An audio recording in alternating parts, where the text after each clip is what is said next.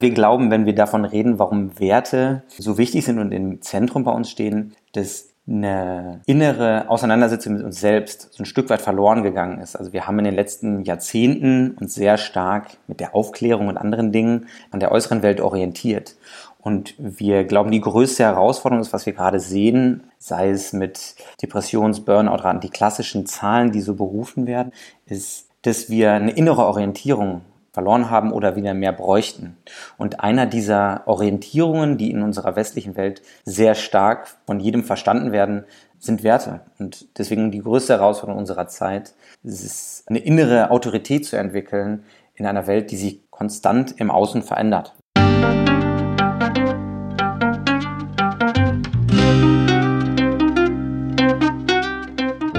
Schön, dass du wieder reinhörst. Ich begrüße dich ganz herzlich bei Ich, Wir alle, dem Podcast und Weggefährten mit Impulsen für Entwicklung. Wir bei Shortcuts laden interessante Personen ein, die uns zu den Themen Selbst, Team und Werteentwicklung inspirieren. Für mehr Informationen zum Podcast und zur aktuellen Folge schau vorbei unter www.ichwiralle.com. In den Shownotes deines Podcast-Players findest du außerdem zusätzliche Infos zum Gast, den Inhalten dieser Folge und zu Shortcuts. Ich bin Maike Schäbitz, Redakteurin und unser heutiger Gast ist Jan Stassen. Er ist Mitgründer des Museums für Werte in Berlin und wir sprechen in dieser Folge darüber, wie werteorientierter Wandel wirksam und partizipativ gestaltet werden kann. Er beschreibt, wie Werte bewusst oder unbewusst unser Verhalten steuern und wie Räume, Ästhetik, Gegenstände und ihre Geschichten zur Reflexion und zum gemeinsamen Austausch einladen. Bevor das Gespräch beginnt, noch ein kurzer Hinweis zu unseren Angeboten. Auf ichwiralle.com/angebote findest du unsere aktuellen Workshops und Ausbildungen zu den Themen Selbst, Team und Werteentwicklung. Und jetzt wünsche ich dir ganz viel Inspiration und Freude beim Hören. Audio ab.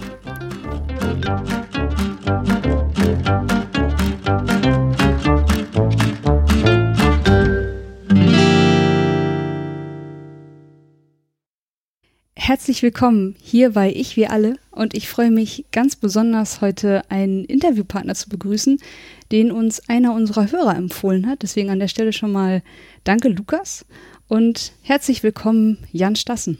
Ja, vielen Dank. Hallo. Jan, du hast 2017 gemeinsam mit Laura Ludwig das Museum für Werte in Berlin-Kreuzberg gegründet. Und ihr schreibt über euch, ihr erschafft Räume für reale Begegnungen.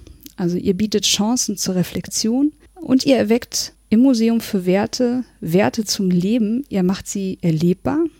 Und das macht ihr, indem ihr Kunst und Perspektivwechsel und Partizipation nutzt, um über soziale und kulturelle Wertvorstellungen in einen Austausch zu kommen. Und eben all das für die Entwicklung einer besseren Gesellschaft. So wollen wir beide heute darüber sprechen, wie wir diese Entwicklung, diesen Wandel bewusster, nachhaltiger oder freudvoller gestalten können und wie wir die Kraft und das Potenzial von Werten für Wandel nutzen können. Und ich würde dich zum Einstieg mal fragen, was sind aus deiner Sicht die Herausforderungen unserer Zeit?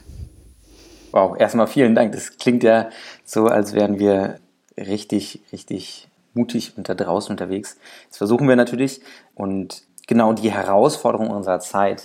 Ich glaube oder wir glauben, wenn wir davon reden, warum Werte so wichtig sind und im Zentrum bei uns stehen, dass eine innere Auseinandersetzung mit uns selbst so ein Stück weit verloren gegangen ist. Also wir haben in den letzten Jahrzehnten uns sehr stark mit der Aufklärung und anderen Dingen, die so passiert sind, an der äußeren Welt orientiert.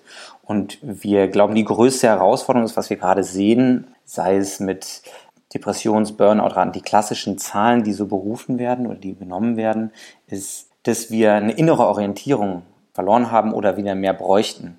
Und einer dieser Orientierungen, die in unserer westlichen Welt sehr stark von jedem verstanden werden, sind Werte. Und deswegen die größte Herausforderung unserer Zeit ist es, eine innere Autorität zu entwickeln in einer Welt, die sich konstant im Außen verändert, sehr stark. Mhm. Und kannst du dich dann an der Stelle noch an den Gründungsmoment des Museums für Werte erinnern? Also welche Erkenntnis war jetzt so zentral, dass die Antwort darauf das Museum war. Ein Ort, an den ich gehen kann. Mhm. Ähm, es gibt natürlich ganz viele kleine Momente. Es gibt nicht diesen einen Heureka-Moment, sondern es war ein langer Weg, das auch so zu machen, wie wir das jetzt machen. Es gibt so ein schönes Zitat von Richard Sennett, der hat mal gesagt, die Absurdität der Digitalisierung hat uns gezeigt, wie wichtig Orte sind. Und es war so eine Beobachtung, dass wir uns alle verbinden, ohne in Verbindung zu stehen oder ohne uns wirklich zu sehen oder zu verstehen. Wir sind multisensorische Lebewesen eigentlich und wir sind sehr kopflastig. Und deswegen fehlt es unserer Sicht an solchen Orten oder an Orten, wo wir komplett anwesend sind und berührt werden und jetzt nicht zu esoterisch oder zu, ähm, ja genau, schon fast nischig, sondern dass das sehr weltlich für sehr viele Leute möglich ist. Und da lag dann in ganzen Gesprächen und in so Überlegungen nahe, selber mal versuchen oder einen Start zu haben, so einen Ort zu schaffen. Wie könnte der aussehen? Und wir haben sehr, sehr einfach angefangen mit einem ganz kleinen Raum in Neukölln, in der Zynotheka, das ist ein kleiner Ausstellungsraum, den haben wir selber komplett umgebaut, weil zum einen erstmal alle Galerien und größeren Einrichtungen gesagt haben, das wird überhaupt nicht funktionieren, das ist völlig bescheuert. Ähm, wir hatten dann auch nur viereinhalb Tage mit der allerersten Ausstellung offen. Wir haben es für viereinhalb Tage gemacht, mussten aber am ersten Abend direkt wieder zumachen, weil zu viele Leute da waren. Und das hat dann ziemliche Kreise gezogen und auch die Hoffnung, dass das unterschiedliche Leute berührt hat dann gefunden, also es war auch so ein kleiner Moment zu sehen, also wir hatten von einem betreuten Wohnen, einer Schulklasse aus Neukölln bis hin zu Mittelmanagement von einem großen Bekleidungshersteller, alles irgendwie innerhalb dieser vier Tage vor Ort, die miteinander interagiert haben, nicht nur untereinander, sondern miteinander über ihre Werte interagiert haben. Und es war total bewegend. Und da waren wir erstmal ein bisschen geflasht. Dann mussten wir uns erstmal sammeln und irgendwie überlegen, wo kann das jetzt hinführen. Und das war so ein bisschen der kleine Startpunkt. Da gibt es ganz viele Gründungsmomente. Wir hatten auch einen Vater, der mit seinem Sohn reinkam und völlig überrascht war, dass welche Überzeugung oder welche Vorstellung von Werte sein neun- oder zehnjähriger Sohn schon hat. Und die haben sich noch nie darüber unterhalten. Mhm. Und es sind so kleine Momente, die einem zeigen, man trifft damit was, auch wenn wir noch nicht genau immer am Anfang wussten, was. Und haben uns von da aus rausentwickelt. Das war ein ganz schöner Moment. Ja, es klingt für mich total spannend. Also einfach nach einem Ort, an dem ich mit Menschen, mit Dingen oder auch mit Gedanken in mir selbst in Berührung komme, auf eine Art, wie ich das vielleicht sonst nicht tue. Und ja, dass vorher alle gesagt haben, das wird nichts, ist vielleicht einer der besten Indikatoren, wie so oft, dass es eine geile Idee ist, auf die vorher noch keiner gekommen ist. Was konnte man machen in dieser ersten Ausstellung? Was gab es da zu sehen? Genau, das hat sich natürlich weiterentwickelt, aber die allererste Ausstellung hatte da haben wir drei Werte repräsentativ genommen, um auf drei Probleme aufmerksam zu machen. Und die hat sich an den Gaps und an den drei Gaps von Otto Schammer mal orientiert. In einem Bruch zwischen uns und der Natur, das haben wir in den Wert Freundschaft übersetzt. In den ersten Respekt, den zweiten dann jetzt ein Bruch zwischen uns und anderen. Das haben wir in den Wert Freundschaft übersetzt, genau. Und den dritten, den Bruch zwischen mir und mir selbst, also ein innerer spiritueller Bruch, und den haben wir in Lebensfreude übersetzt. Und haben dazu Geschichten und Objekte gesammelt, in denen Leute ganz private kleine Alltagsgeschichten beschrieben haben und dazu ein Objekt eingereicht haben. Und in der allerersten Ausstellung konnte man 35 Objekte und Geschichten zu diesen drei Werten sehen, also ungefähr 10, 11, 12 pro Wert. Und ganz unterschiedliche Perspektiven bekommen. Es war super basic, das war auf 60 Quadratmetern. Und das war das allererste Mal. Und da musste man sehr viel lesen. Und deswegen gab es auch diese Kritik von den Galerien, die haben am Anfang gesagt, das liest keiner. Keiner stellt sich da hin und liest. Also keiner bleibt länger als eine Stunde, eine Dreiviertelstunde. Und bei uns waren die Leute dann im Schnitt über zweieinhalb Stunden vor Ort. Also sie sind wirklich da geblieben und haben sich unterhalten. Dann kommt man miteinander ins Gespräch. Das war, da sagen wir immer so ein bisschen, das kam dann erst peu à peu, diese Realisierung. Wir sind so eine Mischung aus einem Jeansladen und einem Kloster. Also das hat so was Lockeres, du kannst irgendwas machen, du kommst mit Leuten ins Gespräch, da läuft ein bisschen Musik im Hintergrund und gleichzeitig hat es schon ein gewisses Level an, an Tiefe oder an, an, an Ernsthaftigkeit und das wollen wir auch bewusst so halten. Und das war die allererste Ausstellung, mehr war das eigentlich gar nicht. Und seitdem hat sich das noch ein Stück weiterentwickelt. Mhm. Eine Frage noch zu der Ausstellung. Also du sagst, dass es da so ganz viele Gegenstände zu sehen gab. Sag mal ein paar Beispiele. Klar. Einer der allerersten Objekte, die wir bekommen haben, das ist auch so ein berühmtes Beispiel von uns, ist ein Perlenohrring. Und dieser Perlenohrring, das ist eine Geschichte über Respekt. Und da erzählt eine junge Dame die Beziehung zu ihrem Vater. Das ist die Respektsperson der Familie, der Held ihrer Jugend, super cooler Typ, Die Eltern trennen sich. Er geht da aber super gut mit um und ähm, kümmert sich um seine Ex-Frau, um seine Tochter, heiratet dann irgendwann seine Jugendliebe und alle kommen super gut miteinander aus. Eigentlich das perfekte Bild einer Patchwork-Familie. Und dann findet die Tochter einen Perlenohrring im Badezimmer des Vaters und weiß, dass die Stiefmutter keine Perlen trägt und konfrontiert den Vater mit diesem Perlenohrring und findet so raus, dass er die Stiefmutter, die neu liebgewonnene Stiefmutter betrügt und findet es die größte Respektslosigkeit gegenüber äh, ihren Vorstellungen, ihrem Bild, was sie von ihrem Vater hatte und behält diesen Ohrring über Jahre und schickt uns diese Geschichte. Und daneben liegt Wahnsinn. ein Objekt mit einem Lichtschalter. Eine junge Dame erzählt, dass sie in einer WG wohnt und ihre WG-Mitglieder immer das Licht im Flur anlassen. Obwohl niemand zu Hause ist, weil einer möchte gerne, wenn er nach Hause kommt, das Licht an ist, dass man was sieht, dass Wärme ausstrahlt, ein anderer ist einfach zu faul und irgendwann findet sie findet es so respektlos gegenüber der Umwelt, Stromrechnung und so weiter und so fort und baut diesen Lichtschalter aus. Das kann er, wenn er das Licht anmachen kann. Und schickt uns diesen Lichtschalter. Und jetzt kann man, und dazu siehst du zehn Objekte und Geschichten zu diesem einen Wert. Ganz mikronarrative Anekdoten. Und kannst dir dann ein Bild davon machen, was bedeutet das für mich? Manche sagen bei dem Perlenohrring, das ist so cheesy, ey, das ist voll bescheuert, das passiert heutzutage doch andauernd. Andere sagen, das ist mir auch passiert, werden total emotional, fangen an zu weinen. Also hatten wir total unterschiedliche Reaktionen natürlich. Und das ist das, was das Gespräch letztendlich natürlich auslöst. Ja. Für mich klingt das ja, ne, ich könnte mir jetzt vermutlich fast alle Geschichten anhören. Also für mich klingt das danach, hätte ich da gestanden. Ich glaube, ich hätte mir die Geschichten auch wirklich gerne durchgelesen. Also ich stelle mir auch gerade vor, dass man wahrscheinlich pro Geschichte das in fünf Minuten durchgelesen hat. Oder pro, pro Objekt. Noch weniger. Noch weniger, siehst du? Und mittlerweile kann man die auch hören. Es gibt jetzt mittlerweile auch andere Medienformate, in denen wir die aufbereiten. Aber bei der allerersten konnte man es nur lesen. Ja, toll, ja, super. Ja, und ich finde, dadurch, dass du diese Beispiele jetzt nochmal genannt hast, kommen wir jetzt schon an so einen Punkt des Gesprächs, nochmal überhaupt zentral uns über den Begriff Werte an der Stelle zu verständigen. Denn ich habe jetzt auch in der Vorbereitung auf das Gespräch gemerkt, es wirkt so ein bisschen wie so ein bisschen abstrakter Begriff. Und dann immer die Frage, wo drücken sich meine Werte überhaupt im Alltag aus? So, wann habe ich dazu überhaupt Kontakt? Was bedeuten Werte für dich? Das ist ein Riesenthema. Also das Erste, was ich mal sagen möchte, wenn es darum geht, wir definieren in unserem Museum eigentlich, es gab eine Ausnahme, nie Werte. Also wir definieren nie, was Freundschaft, Respekt, Lebensfreude, Freiheit, Toleranz, was auch all das immer ist. Weil das sind natürlich Bedeutungsträger. Wenn ich das für mich definieren müsste, dann würde ich die einfachste Form, die ich mal gefunden habe, ist, Werte sind situationsunabhängige Entscheidungshelfer. Das heißt, egal in welcher Situation ich bin, ich versuche nach bestimmten Parametern, nach bestimmten Prinzipien zu entscheiden. Das heißt nicht, dass ich das denn im Zweifel richtig mache. Das heißt nicht, dass die Entscheidung mal gleich ist. Aber ich bin bemüht, mich nach diesen Prinzipien, die ich mir für mich überlegt habe, zu richten. Das heißt, die können sich auch sehr stark verändern. Die sind nie statisch. Das sind konstante Aushandlungsprozesse zwischen mir und meiner Umwelt. Und die festigen sich in einem Stück weit und gleichzeitig bleiben die extrem flexibel. Und das ist so ein bisschen das Paradoxon, was da drin liegt. Und deswegen, genau, wenn du mich fragst, was sind Werte, dann sind es erstmal situationsunabhängige Entscheidungshelfer. Ich finde es auch spannend, dass du an der Stelle nochmal so darauf hinweist, dass die sowohl gefestigt als auch flexibel sind. Also um auch jetzt unseren Hörern da nochmal so ein, vielleicht so einen Denkanstoß zu geben, wann kommt ihr mit Werten in Kontakt oder wann habt ihr eine Idee, was eure Werte sind? Also bei mir gab es irgendwann so einen Moment, bei vielen Werten wusste ich überhaupt nicht, dass ich die habe. Wo ich dann gemerkt habe, okay, die wurden familiär geprägt, die wurden von einem sozialen Umfeld geprägt.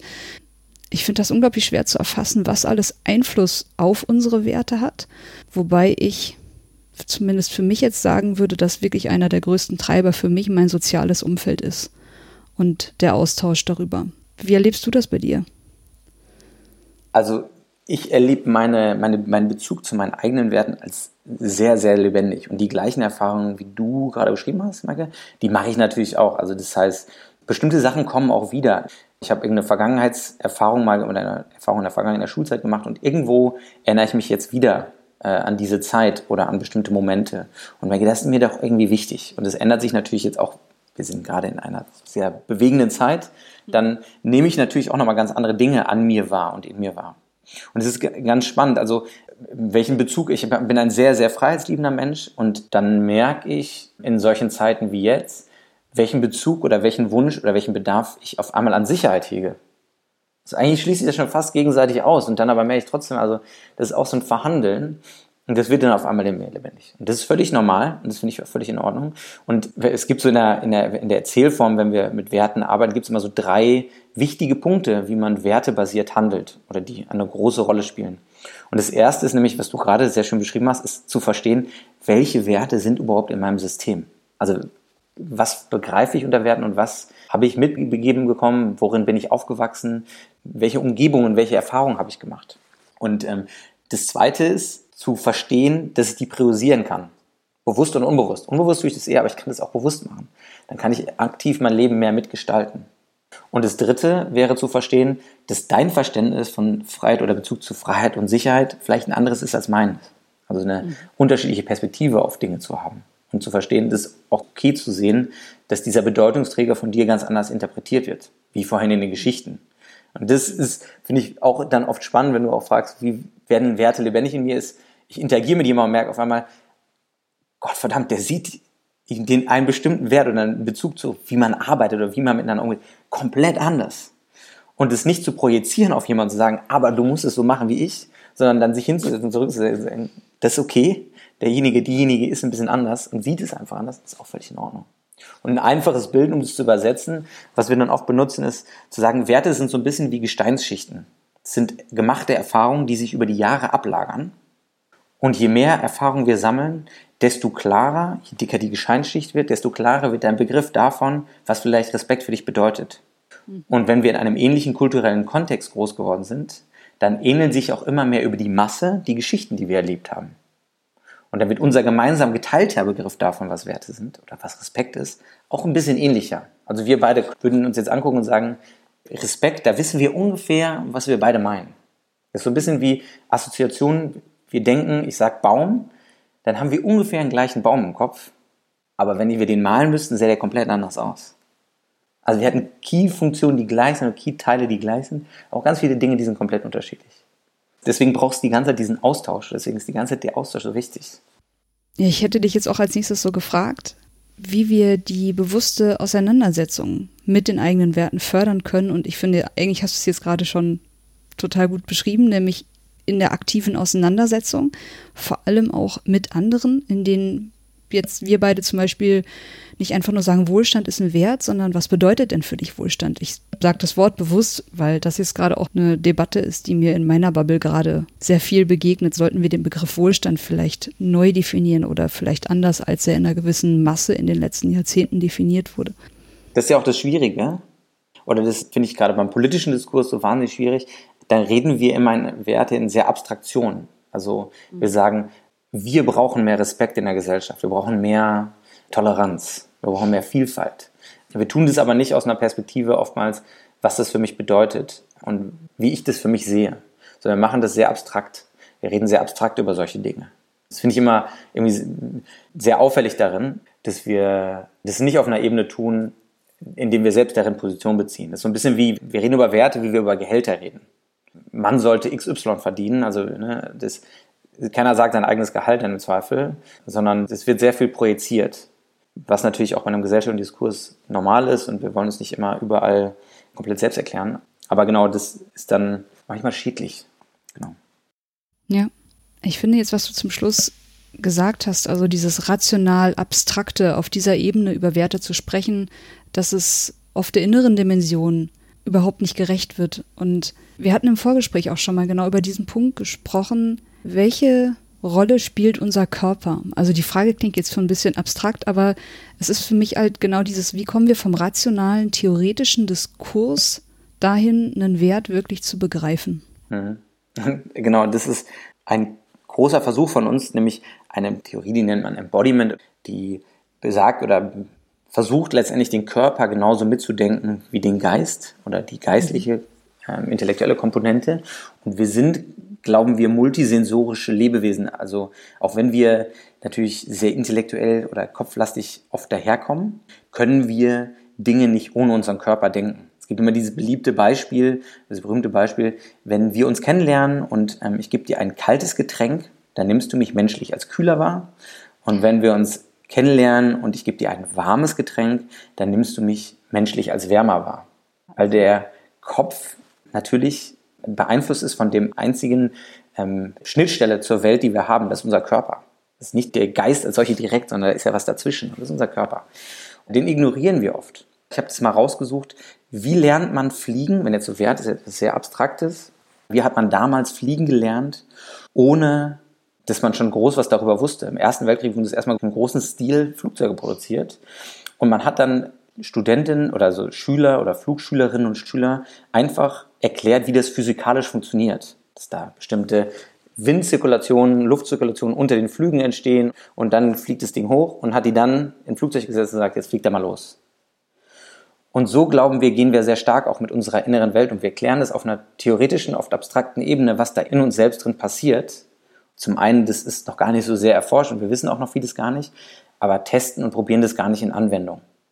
Und wir wollen das wie beim Fliegen, zurück zu dem Beispiel, man hat es dann geändert. Man hat die Leute, es gibt so lustige Fotos von Badewannen, die wurden unten rund gemacht und hat einfach so einen Stick in der Mitte gesteckt und das simuliert. Also die Idee der Simulation gibt es schon sehr lange. Und es hat extrem dafür gesorgt, dass Absturzraten runtergegangen sind. Und vielleicht müssten wir das auch simulieren oder Formen finden, unseren Körper und das erproben, als einen sehr aktiven Teil darin stattfinden zu lassen, in unserer Auseinandersetzung mit unserer inneren Welt. Und das versuchen wir mit solchen Räumen, mit solchen Orten eben. Das ist nicht nur, wir halten einen Vortrag und sagen, theoretisch machst du so und es gibt kollektive individuelle Werte, da gibt es eine Definition von dem, dann gibt es das, da gibt es noch Robert Keegan, da, da könnten wir jetzt wieder alle irgendwie berühmten Psychologen benennen. Das ist immer sehr dankbar. Aber wir wollen das, was bedeutet das für einen Dienstagmorgen? Was kann ich erproben und in mir lebendig halten und das ausprobieren und in Erfahrung übertragen? Mm. Das, was du gerade zum Thema Embodiment sagst, erinnert mich an einen Beitrag von einer Frau, den ich letztens vor ein paar Tagen gesehen habe. Und sie hat Rollenspiele für sich als Coach als Mittel erkannt, um Menschen zu helfen, grundlegende Dinge in ihrem Leben, die sie verändern wollen, wirksam zu verändern. Also nicht darüber zu sprechen, was sie verändern wollen und warum und warum sie es vielleicht nicht tun. Und die Idee zu haben, dass etwas in uns an alten Verhaltensmustern oft sehr festhält, einfach nur weil sie uns bekannt sind weil sie uns sicher erscheinen. Also sie können noch so destruktiv sein oder noch so ungewollt, aber es ist immer noch besser als was Unbekanntes. Und indem wir ein Rollenspiel spielen und dann schon mal ausprobieren können, wie es ist, der oder diejenige zu sein, die wir an der Stelle sein wollen, können wir wirklich die körperliche Erfahrung machen, wie es ist, so zu sein, dann merken, oh, ist ja gar nicht so schlimm. Ist ja auch gar nicht gefährlich oder mir passiert ja gar nichts, wenn ich komplett anders bin. Mhm. Dass das ein Weg ist, den sie für sich gefunden hat, wie es Menschen deutlich besser gelingt, wirksame Veränderungen zu erfahren. Ja, genau, und das ist äh, super richtig. Oder ich glaube auch, dass das sehr viel mehr wird, die, diese Komponente der Verbindung, das in Körperlichkeiten zu übertragen. Also ich meine, in der Psychologie ist es ja Verhaltenstherapie letztendlich oder Verhaltenstherapieformen, die ja sehr stark auch versucht, mit dem Verhalten zu arbeiten, also das, was man beobachten kann und wie ich verändern kann und wie ich mit dem Körper zu arbeiten und nicht tiefenpsychologisch quasi äh, eine Ebene tiefer zu gehen und darüber nachzudenken, was denn, woher das denn kommen kann und so. Diese Unterscheidung gibt es ja so ein bisschen in der Psychologie, diese beiden Wege. Und dass die Idee des Körpers immer mehr eine Rolle spielt ähm, und jetzt in so Rollenspielen, Impro, also viel wird ja auch immer mehr mit so Impro-Formaten, Gestalttherapie, Aufstellungen, da gibt es ja ganz viele Formen, die sich darin mittlerweile bewegen. Und ich finde, das ist erstmal ein bisschen so Common Sense-mäßig, macht das super Sinn. Ist aber dann wahrscheinlich auch schwer, das in dieser Welt, die ja sehr kopflastig im Moment noch ist, an eine funktionierende Herangehensweise mal zu denken. Mhm. Mhm. Wenn ich jetzt nochmal im Museum für Werte an den Punkt komme, dass euer übergeordnetes Ziel ist, die Entwicklung einer anderen Gesellschaft zu fördern, dann beginnt ihr erstmal damit, dass wir uns mit grundlegenden Werten unserer Gesellschaft auseinandersetzen. Aber wenn es um Entwicklung geht, würde es ja auch darum gehen, dass ich an den Punkt komme, wirklich meine Perspektive zu verändern, meinen Wert grundlegend zu hinterfragen und vielleicht sogar einen anderen Wert anzunehmen oder einen Wert anders zu definieren. Was würdest du sagen, was ist die Voraussetzung dafür, dass so ein Perspektivwechsel wirklich passieren kann? Also um bei dem Ausstellungsstück zu bleiben, dass vielleicht wirklich dann jemand sagt, ah stimmt, Licht mache ich mal aus. Ähm, wo die Voraussetzungen, ich würde sagen, es sind wahrscheinlich bei uns jetzt zumindest drei Voraussetzungen. Ich muss mal scharf nachdenken. Die erste Voraussetzung wäre, so eine Art von sicherer Umgebung zu schaffen. Deswegen, vorhin habe ich ja schon mal gesagt, eine Mischung zwischen Jeansladen und Kloster. Ähm, welche Umgebung brauchen wir eigentlich? Und wie fühlt die sich an und wie, wie fühlen sich Leute darin gehört, gesehen? Und das machen wir vor allen Dingen, der Aufbau von unseren Museen ist immer relativ ähnlich oder von den Ausstellungen oder den Erfahrungen. Wir machen auch andere Erfahrungen, Workshops, Parcours und die beginnen in der Regel mit einem Bereich, der heißt Open Your Mind, also eine Offenheit zu erzeugen bei Menschen, die erstmal von dem Stress des Alltags zu befreien. Explore with your feet, das ist der zweite Teil. Das heißt, ich bewege mich durch einen Raum und bin selber Akteur, bin selber aktiv und ich kriege nichts vorgesetzt, nichts vorgekaut und warte nur darauf, dass mir jemand etwas vorspielt. Also ich bin selber der aktive Part in dem Raum. Und das dritte ist Reflect from your heart. Also überleg dir, was sind jetzt die Teile, die ich gerne mitnehmen will, was lasse ich hier und was nicht. Das ist der erste Teil, also die, eine räumliche Facette. Das zweite ist, das Voraussetzung dafür, das sich zu verändern, ist, ich habe mal gelesen, dass wirklich Veränderungen zu erzeugen passiert bei Menschen über zwei Wege. Das ist über Glaube und über Ästhetik. Und da wir sehr stark davon überzeugt sind, dass das extrem ästhetische Erfahrungen sind oder sein sollten, deswegen auch so ein bisschen die Idee des dem Begriff von Museum und einer, einer Ausstellung, das ästhetisch aufzuladen. Dass es nicht sehr nüchtern und trocken und dröge daherkommt, sondern dass das mich auch bewegt auf einer anderen Ebene als nur als nur intellektuell, sondern ähm, eine sinnliche Erfahrung. Ja, genau, eine sinnliche Erfahrung, das ist was Schönes, das, oder ich kann zumindest mich daran abarbeiten, inwiefern ich das schön finde, das macht was mit mir, in den Installationen, in Bilderwelten und so weiter und so fort. Und der dritte Punkt wäre, mit Geschichten zu arbeiten und nicht mit Wissen, sondern mit sehr menschlichen Anschlussformen. Und damit meinen wir nicht so Storytelling im Sinne von, wie jetzt gerade alle Journalisten Storyteller sind und alle Marken Storyteller sind, sondern mit sehr persönlichen Momenten arbeiten, die eher mikroskopisch Beispiele geben, als makroskopisch versuchen, in richtig und falsch zu denken. Also das ist eine Voraussetzung. Die Leute merken viel zu schnell, wenn du versuchst, denen zu sagen, was sich gehört und was nicht. Das ist eine eigene Reise für jeden Einzelnen, der da reinkommt. Und das müssen wir würdigen und berücksichtigen. Ja, es ist eine, ich bin gerade ziemlich geflasht. Das ist eine, finde ich, super schöne Zusammenfassung dafür, wie wir als Gesellschaft auch in Unternehmen, in, in sämtlichen sozialen Räumen gegenseitig Entwicklung befördern können oder überhaupt ermöglichen können, wenn die Basis dieses Gedankens ist, dass wirksame, tatsächliche Entwicklung oder vielleicht sogar Transformation kann man nicht vorschreiben. kann man auch nicht anordnen. Oder anmoderieren. Oder ja, irgendwie so, genau, so die, sie kommt vermutlich wirklich aus jedem von uns intrinsisch motiviert heraus. Also jedenfalls ist sie dann auch wirklich nachhaltig. Und das ist auch spannend. Also bei uns gibt es auch Leute, die kommen und natürlich, also die gehen dann wieder und denken sich, das ist albern, das ist doch Quatsch. Das ist völliger Quatsch. Äh, das ist auch okay, das ist auch okay. Und es gibt auch Leute, die kommen dann mehrfach wieder und sind, müssen dann alle möglichen Freunde mitbringen und müssen dann nochmal alle Geschichten nochmal lesen und bringen dann ihr Buch mit und schreiben sich dann Sachen auf. Und äh, das ist halt dann wie so ein kleiner öffentlicher Raum. Du bist selber diejenige, derjenige, der sich überlegt, was du damit anstellst. Und es ist nicht so, wir machen jetzt mal alle unsere Werte und dann muss jeder mal mitschreiben. Das ist komplett freiwillig und dann wird man schon sehen, wen man berührt. Ob das denjenigen, diejenige direkt berührt oder erst in einem Jahr oder in fünf. Da braucht man so ein Restvertrauen. Mhm. Bevor wir gleich noch so ein bisschen dazu kommen, was ihr mit dem Museum für Werte in Corona- und Lockdown-Zeiten so macht, kommt mir vielleicht darauf aufbauend die Frage, wie könnte man dieses Konzept noch mehr in den öffentlichen Raum übertragen? Habt ihr dazu Ideen? Weil ich habe schon viele Menschen sagen hören, dass uns ein Teil des öffentlichen Raums irgendwie immer mehr, auch gerade in Zeiten der Digitalisierung verloren gegangen ist, wenn Menschen immer mehr online shoppen oder jetzt auch gerade jetzt immer weniger draußen sind. Es gibt immer weniger Begegnungsräume. Zumindest in meiner Blase und in, in meinem Bereich erlebe ich solche Räume immer seltener. Also ich muss mich da sehr aktiv, bewusst hinbewegen. Mhm. Mm, sie begegnen mir nicht einfach so.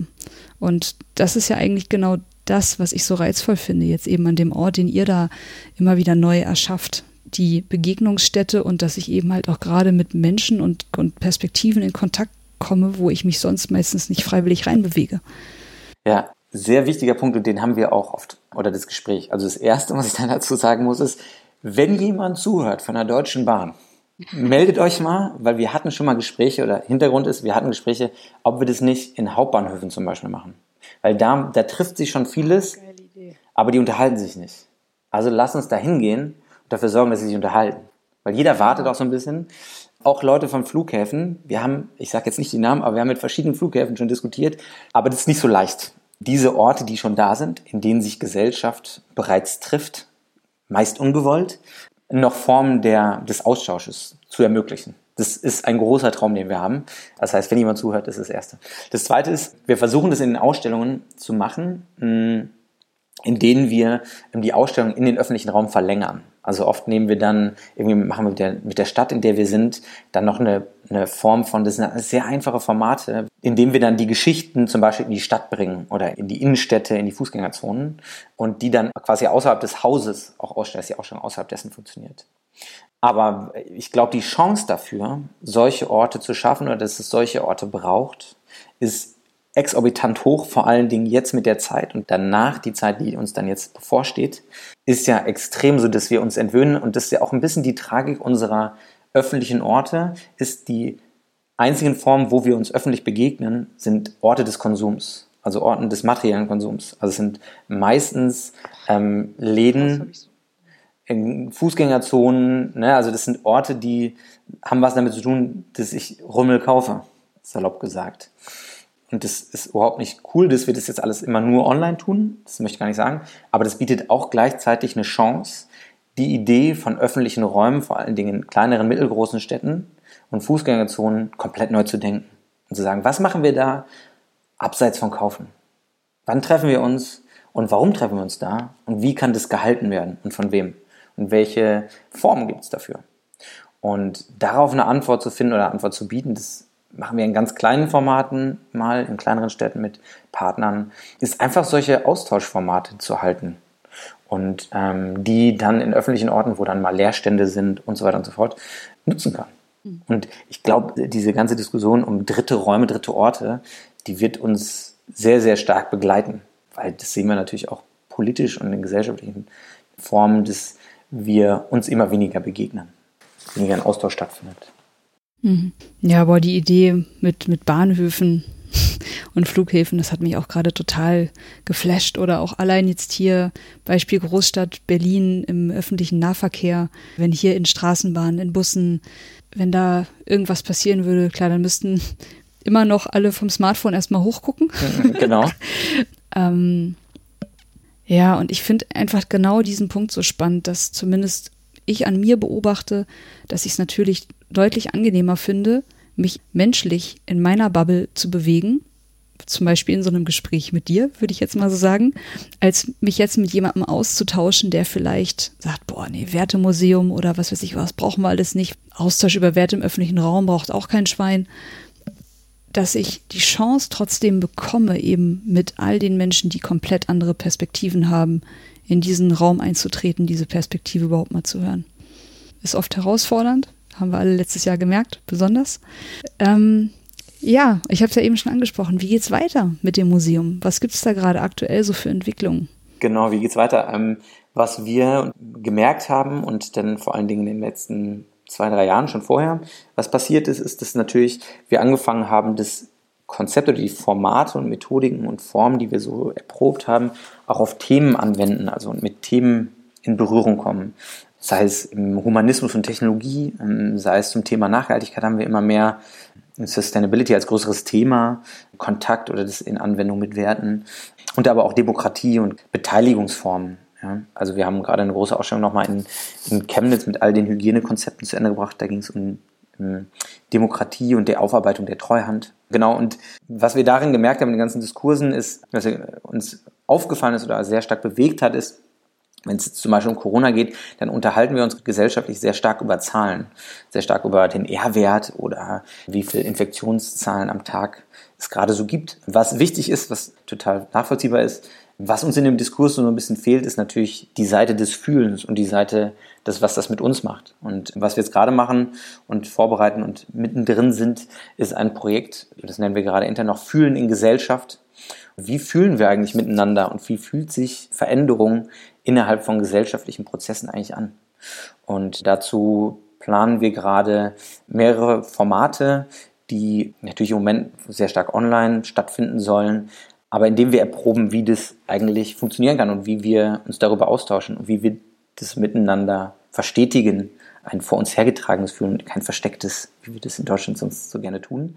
Das ist das eine. Und das zweite ist, dass wir gerade bei dem Thema Humanismus und Technologie gemerkt haben, immer mehr Leute, oder nicht immer mehr, aber es gibt so einen Drang, dass Technologie als etwas sehr Negatives wahrgenommen wird. Ähm, oder mehr und mehr. Also natürlich, hast du gerade schon gesagt, alle starren auf dem Bildschirm und es passiert das und es passiert das.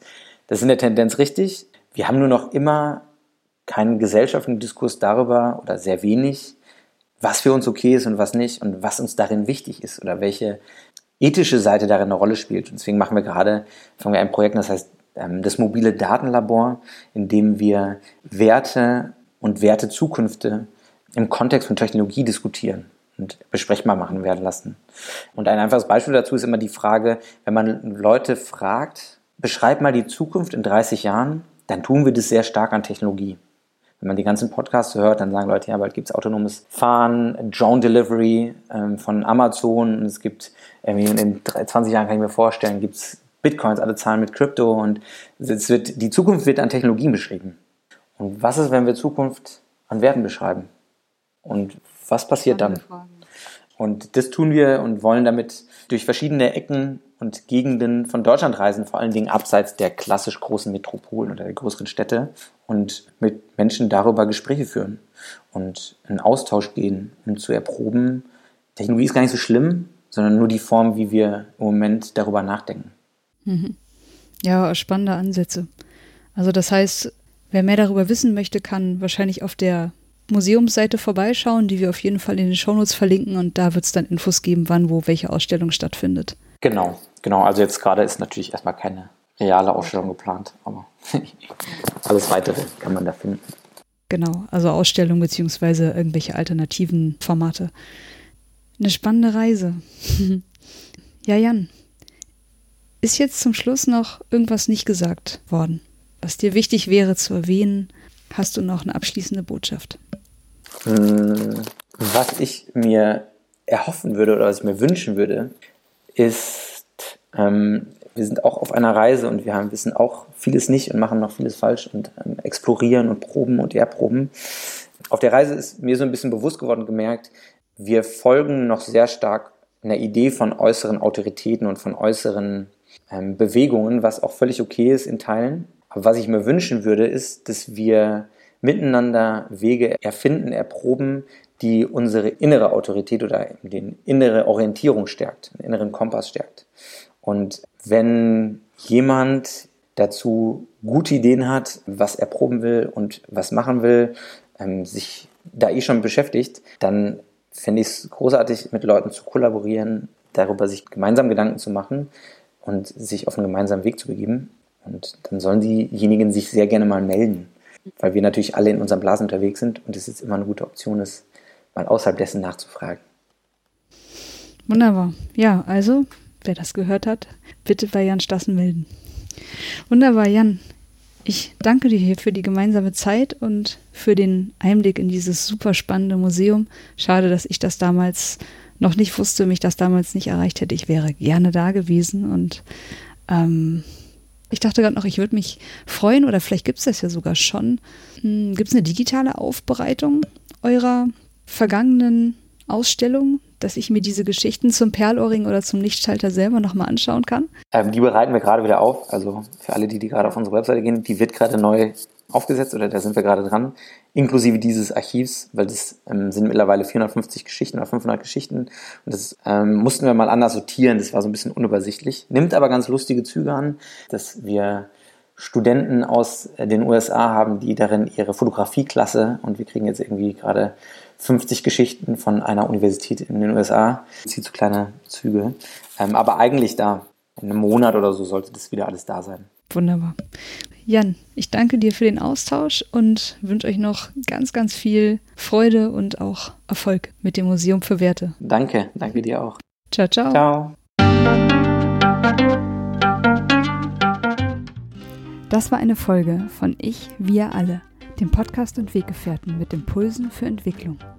Wir bei Shortcuts begleiten und unterstützen Unternehmen bei der Entwicklung von zukunftsfähiger Führung, Kommunikation, Unternehmenskultur und Design. Mehr Infos zu unseren Angeboten, zum Podcast und der aktuellen Folge findest du unter www.ichwiralle.com. Wir freuen uns über dein Feedback zur Folge und deine Bewertung des Podcasts bei iTunes. Bitte stell uns gerne Fragen zum Podcast und mach Vorschläge für Themen und Interviewpartner, die dich interessieren würden. Und zu guter Letzt, schau gerne bei uns in Berlin-Kreuzberg vorbei. Wir lieben Besuch.